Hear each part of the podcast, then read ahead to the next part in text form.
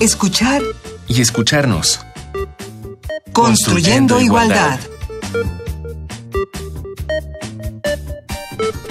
Bienvenidas y bienvenidos, es un gusto tenerles de nuevo. Gracias por sintonizar, escuchar y escucharnos. Recuerden que estamos construyendo igualdad y este es un programa del CIEC y de Radio UNAM para ustedes. El tema de hoy, mujeres y medio ambiente. Para platicar al respecto, están con nosotros la doctora Georgina Cárdenas, que ya es nuestra conocida. Georgina, bienvenida. Hola, ¿qué tal? Socióloga, maestra en estudios de género por el Colmex y doctora en antropología social por la ENA. Actualmente es investigadora postdoctoral en el CIEG. Y tenemos hoy una nueva invitada que no ha estado con nosotros en, estos micrófonos, pero nos da muchísimo gusto tenerla aquí. Ella es Marta Delgado. Marta, un gusto. Muchas gracias Amalia, Georgina, por invitarme. Estoy muy contenta de estar ahí con ustedes. Igual nosotros, Marta es ambientalista y funcionaria pública mexicana. Fue secretaria del Medio Ambiente del gobierno del DF de 2006 a 2012. Actualmente hace estudios de posgrado en la Universidad de Harvard. Es directora del Secretariado Internacional del Pacto Climático Global de Ciudades, mecanismo diplomático de gobiernos locales para luchar contra el calentamiento global. Bueno, pues estamos muy contentas, Marta, porque creo que podremos tocar muchos temas contigo, que eres justo la indicada para el tema del medio ambiente. Encantada, con mucho gusto. Pues todas y todos sufrimos y sabemos del grave deterioro de la salud de nuestro planeta. ¿Qué sucede en nuestro planeta y qué sucede con las mujeres en estos problemas? Vamos a escuchar la introducción para entrar ya de lleno a nuestro tema de hoy, mujeres y medio ambiente.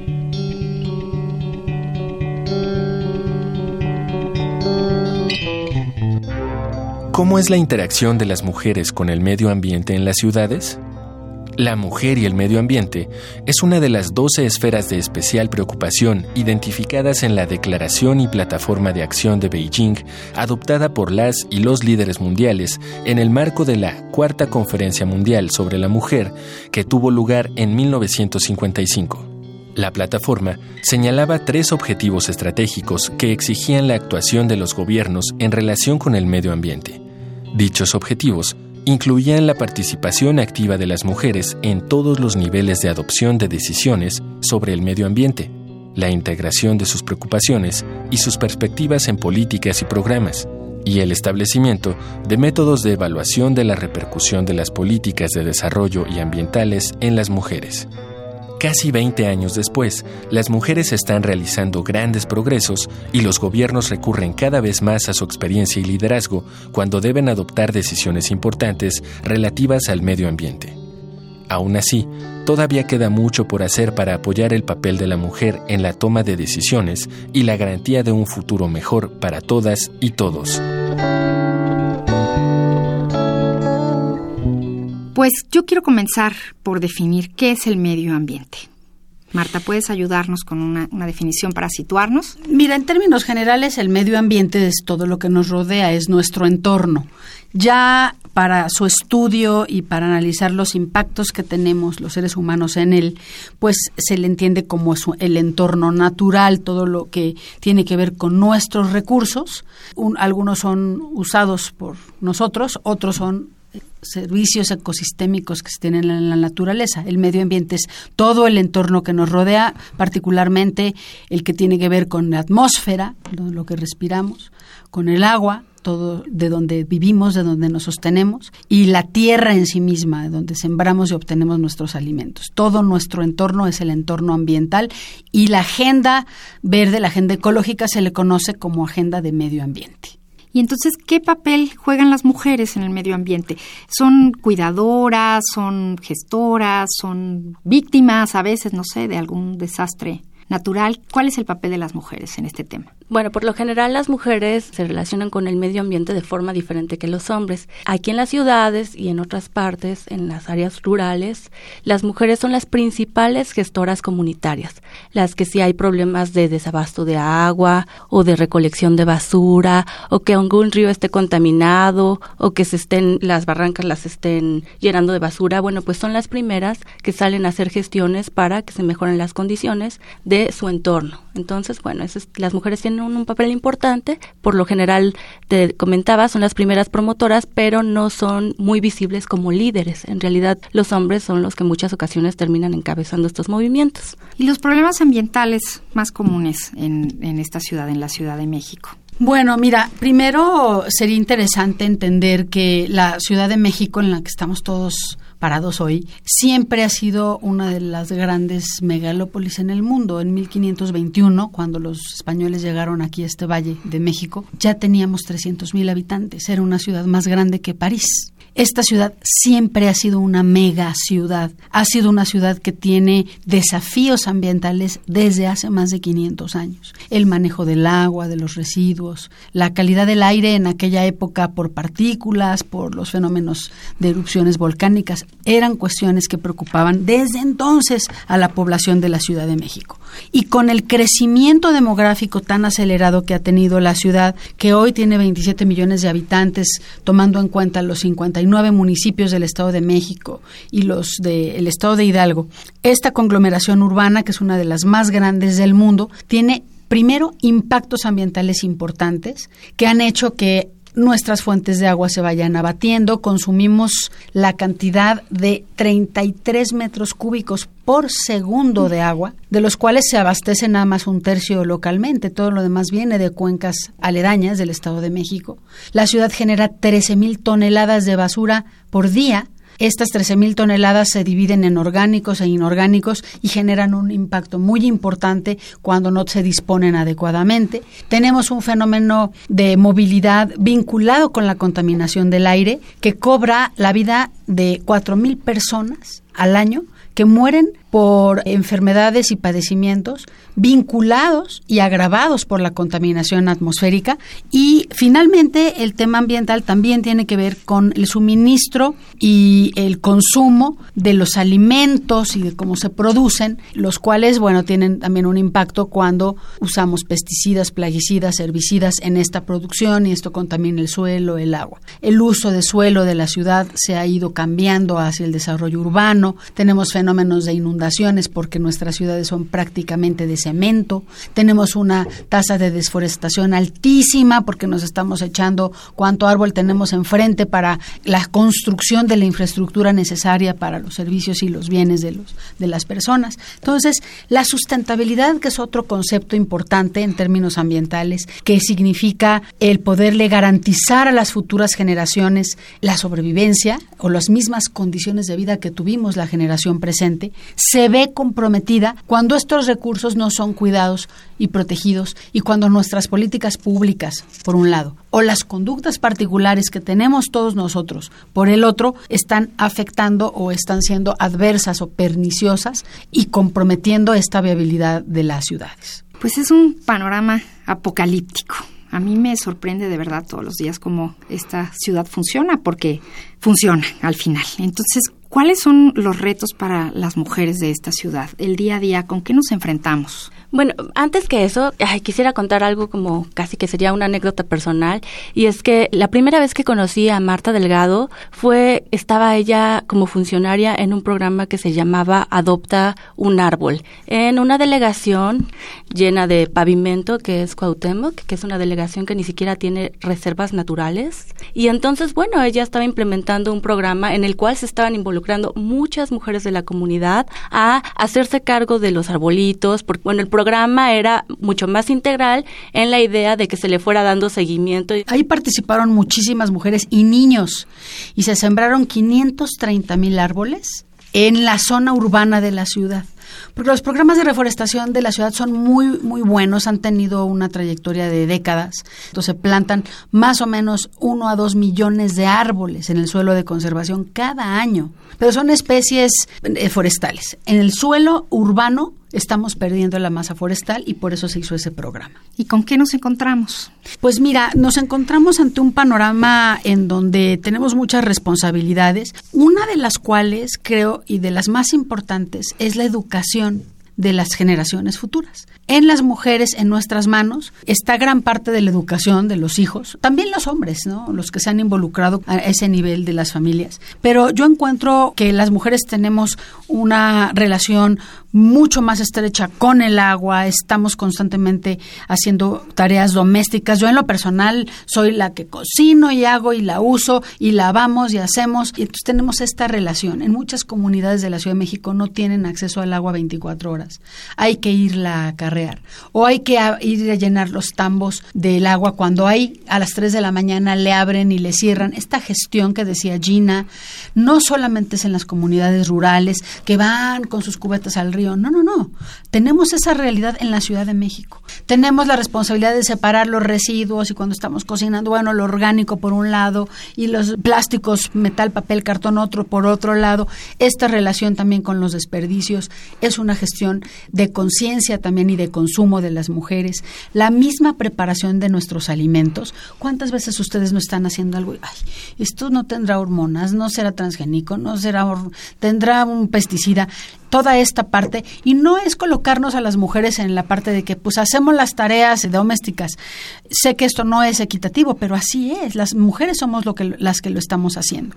Afortunadamente también somos también una mayoría de mujeres las que estamos en en las responsabilidades de toma de decisiones de la agenda ambiental y si quieres platicamos de esto más al ratito. Pues ahora les tenemos una propuesta diferente. Vamos a hacer una pausa musical y platicaremos al regreso el por qué.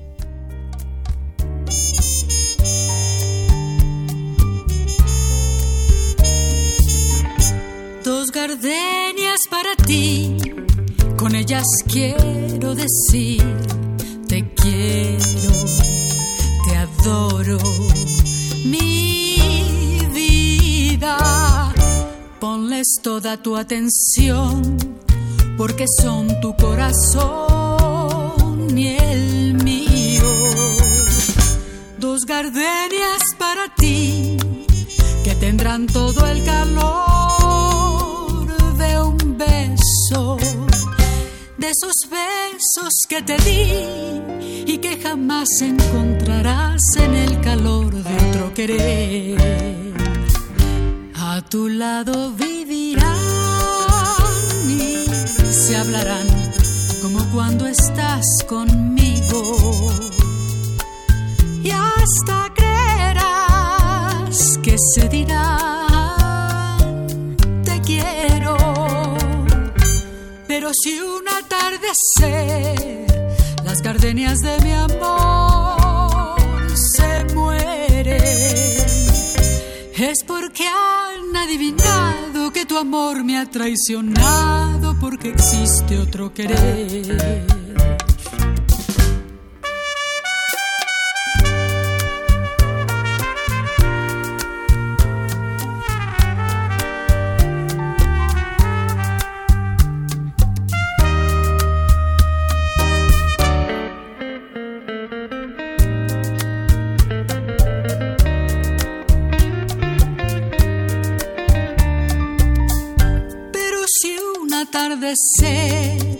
Las gardenias de mi amor se mueren. Es porque Acabamos de escuchar dos gardenias, la autora es Isolina Carrillo, ella fue cubana, una autora cubana, mujer, y por supuesto que estuvo esto en voz de Marta Delgado, nuestra invitada. Marta, queremos saber por qué las dos gardenias y qué tienen que ver con este programa. Bueno, primero les agradezco la oportunidad. Creo que es la primera vez que sale mi voz cantando en el radio, así que me encanta. Y eh, muchas personas no saben que esta canción es de una mujer, pero me resulta bastante obvio que una mujer escriba sobre las flores y pueda hacer una emulación del amor en relación a dos flores. Las mujeres tenemos este vínculo tan estrecho con la naturaleza, con, con los paisajes. Es tan inspirador para las mujeres los animales, el aire, las plantas, las hojas, los árboles, que esta canción me gusta porque se trata de dos flores. Se trata finalmente de la naturaleza y se trata de hacernos sentir cómo nuestros pues sentimientos, el amor, puede expresarse a través de la vida de las plantas. No es un, mensaje muy común en las canciones de amor y si, se fijan en esta canción habla de que cuando ya no te quieres, las dos cardenias pues se van a marchitar. Naturaleza al fin. Así es. Bueno, pues nos hablaba Georgina que, que no siempre las mujeres en sus gestiones son muy visibles en el tema del medio ambiente, pero ¿qué, qué papel juegan ¿Qué papel jugamos en las políticas de medio ambiente? ¿Qué cambios ha habido? ¿Cambios en la dirección? Bueno, en el caso de la ciudad es bien importante porque a partir del 2000 hemos tenido una secretaria del medio ambiente en cada administración. Entonces eso es un dato súper relevante. Marta, ¿y qué cambios consideras que debe haber en estas políticas públicas para que las mujeres tengan mayor incidencia? Bueno, primero tenemos un tema de equidad de género que no solamente se relaciona con las políticas ambientales, se relaciona con todo, ¿no? Fíjate que yo, sorpresivamente, siempre hemos estado en la política, en los puestos de dirección, como muy pocas mujeres y, muchos hombres, pero en el sector ambiental me encontré muchas secretarias del medio ambiente en el mundo, mujeres en Argentina, en Europa, en Brasil. La ministra de Medio Ambiente, Marina da Silva, fue candidata a la presidencia. Angela Merkel fue primero secretaria de Medio Ambiente y después fue primera ministra de Alemania. Así han venido desarrollando la trayectoria desde el sector ambiental hacia la política muchas mujeres. Y eso es muy interesante porque esta agenda sí es una agenda en donde hay muchas mujeres liderando los espacios de políticas públicas en materia ambiental. En mi momento, la verdad es que yo participé en uno de los únicos gabinetes de equidad de género que ha tenido México y éramos con Ebrard la mitad de mujeres y la mitad de hombres. Eso yo siento que sí me dio como una oportunidad. A lo mejor si no hubiera habido esta acción afirmativa en favor de una equidad, quizás no, no hubiera sido yo. Y siento que sí estas luchas feministas nos han dado la oportunidad a muchas mujeres de entrar en la vida pública, en la política. En materia ambiental en particular, hay una conexión importante porque las mujeres damos la vida y es muy difícil que estemos en favor de quitarla en términos de la naturaleza. No me refiero a los derechos de las mujeres sobre su cuerpo, con los cuales estoy 100% de acuerdo. Me refiero a cuando vas a quitar un árbol o a quitar unas especies cuando están en peligro. Siento que la verdad es que la perspectiva de género nos da una sensibilidad especial para tomar en consideración derechos de la naturaleza que antes no han sido considerados. Y finalmente también creo que en la parte cultural las mujeres hemos hecho una revolución increíble en el siglo XX. Nos hemos pasado de ser absolutamente ignoradas a tener una participación mayor en todo, en la vida pública, económica, política y social. En este siglo XXI lo que nos toca es el rescate del planeta. El planeta está en un riesgo enorme. Tenemos un fenómeno de calentamiento global que está ocasionado por el uso de combustibles fósiles, por el desperdicio de todos nuestros recursos y este cambio de hábitos que va a ser indispensable y necesario en la sociedad para poder optar por mejores alternativas energéticas, de movilidad, de separación de residuos, de manejo del agua, cae mucho en nuestras manos de las mujeres. La persuasión que podemos tener hacia los niños, hacia los jóvenes, es mucho mayor y siento que es un rol indispensable que debemos asumir todas independientemente si somos ambientalistas o no. Entonces las mujeres sí podemos hacer una diferencia en el medio ambiente. Sí, yo creo que le estamos haciendo, ¿eh? Muy bien. Y yo quiero preguntarte en cuanto a tu gestión un tema específico, que es el de las bicicletas, que creo que te apasiona tanto como a mí. Que nos cuentes un poco sobre este asunto de las bicicletas, cómo funcionó en la Ciudad de México y qué pasa con las mujeres. Mira, la Ecobici fue un proyecto muy ambicioso de la administración anterior que tardó dos años de planeación, porque en esa época solamente había una veintena de ciudades que tenían un sistema de bicicleta pública y ninguna en una ciudad del tamaño como nosotros. Entonces era un desafío muy grande y sobre todo tomando en cuenta que teníamos que cuidar la integridad de los usuarios, era un sistema público de transporte, la vialidad no estaba adecuada al uso de las bicicletas, el reglamento no consideraba a los ciclistas como usuarios de la vía y no había una cultura que dijéramos, bueno, ya aquí tenemos todo, ahora sí que puesta a la mesa para las bicis. Fue un proyecto que la verdad nos gustó muchísimo implementar. Justamente el viernes pasado cumplió ocho años de implementación. Ya ocho años. 50 millones de viajes se han hecho en bicicleta ecobici en la ciudad en estos ocho años. 50 millones de viajes es, por ejemplo, los pasajeros transportados en la línea 4 y 5 del Metrobús en un año. Ese es el peso que puede tener el sistema de bici pública en una ciudad. Y en cuanto a mujeres, crecer. en esos y el 50. tema de, de mujeres es muy interesante porque el uso de la bicicleta por parte de las mujeres es un indicador de seguridad. Al inicio era un 80% de hombres y 20% de mujeres los que usaban la bicicleta. Cuando empezó a, a construirse la infraestructura, la reglamentación, cuando empezaron a, dar, a darse los seguros para los ciclistas, las mujeres empezaron a tener mucho más confianza en el sistema Ecobici y hoy ya el, 60, el 60% de son hombres y el 40% de usuarias somos mujeres. Entonces, mientras más mujeres usen un sistema, quiere decir que es más seguro y eso la verdad es un indicador de, de progreso y de que la política pública es pertinente. Si quieren ustedes conocer un poco más sobre el tema, estamos hablando hoy de medio ambiente y mujeres, escuchen la siguiente recomendación. Si deseas conocer más sobre este tema, te invitamos a conocer el Pacto Climático Global de Ciudades, PCGC. Este es un acuerdo firmado entre alcaldes en el marco de la Cumbre Climática Mundial de Alcaldes, CCC Clima, realizada el 21 de noviembre de 2010 en la Ciudad de México, con el propósito de emprender acciones firmes de mitigación y adaptación ante el cambio climático, que permita construir una plataforma a las ciudades y gobiernos subnacionales para acceder directamente al financiamiento internacional de carácter multilateral, nacional y regional. Consulta mexicocitypact.org, diagonal Pacto México City, diagonal Pacto Climático Global de las Ciudades, punto PHP. También es importante consultar La Mujer y el Medio Ambiente, el apartado que nos ofrece la plataforma ONU Mujeres, la entidad de las Naciones Unidas para la igualdad de género y el empoderamiento de las mujeres.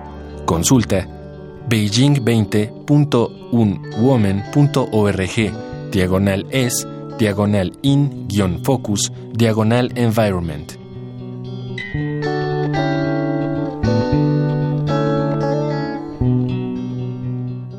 Y pues bueno, ahora, ¿cuáles son los desafíos que plantea la lucha femenina en el medio ambiente, Georgina? Bueno, si bien no son tantas, pareciera no ser tantas las líderes que se dedican a este tema, sí por otro lado tenemos que las mujeres que se dedican a la defensa de los derechos humanos, del medio ambiente, de promover mejores ambientes económicos y sociales, se encuentran en una situación de riesgo. Tenemos que al menos cuatro de cada diez mujeres son asesinadas porque son figuras visibles por estar en esta defensa. Tenemos el caso de Berta Que fue asesinada en marzo de 2016, tras años de oponerse a un proyecto hidroeléctrico, ¿no? Entonces, pues lamentablemente tenemos eso. O también Petra Kelly, ¿no? Que fue una alemana fundadora de, de un partido laboral, de los verdes, también, ¿no? Asesinada de un disparo. Entonces, sí son mujeres visibles, pero lamentablemente esa visibilidad también posibilita ciertas agresiones hacia ellos. Entonces se necesitaría protección, pero también se necesitarían cambios en la legislación con respecto a las mujeres. A mí me parece que realmente los liderazgos femeninos en los temas ambientales son muy relevantes. En México hay muchas mujeres indígenas, muchas mujeres que tienen, por ejemplo, luchas territoriales, ejidales, que están encabezando la protección de los bosques, de las selvas, no solamente de las costumbres, ¿no? Es que también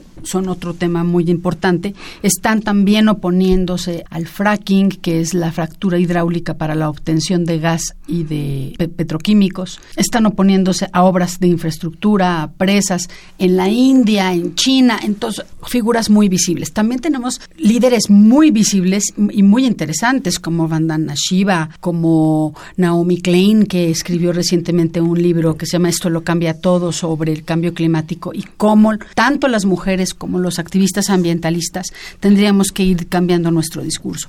Este tema es relevante, pienso que no es una cuestión de legislación, sino de una apertura cultural a la voz de las mujeres y una apertura también a la posibilidad de tener liderazgos en diferentes partes de la toma de decisiones. Si te, por ejemplo, si dices la legislación que existieran cuotas para que las mujeres tengan o accedan a cargos, estaría totalmente a favor porque esto le da una perspectiva de género, pero también con ella una perspectiva ambiental al tratamiento de muchos temas de política pública. Y en México eso sería muy relevante. Pues el tiempo se nos está terminando. Yo no quiero que nos despidamos sin que nos den algunos consejos para la vida diaria.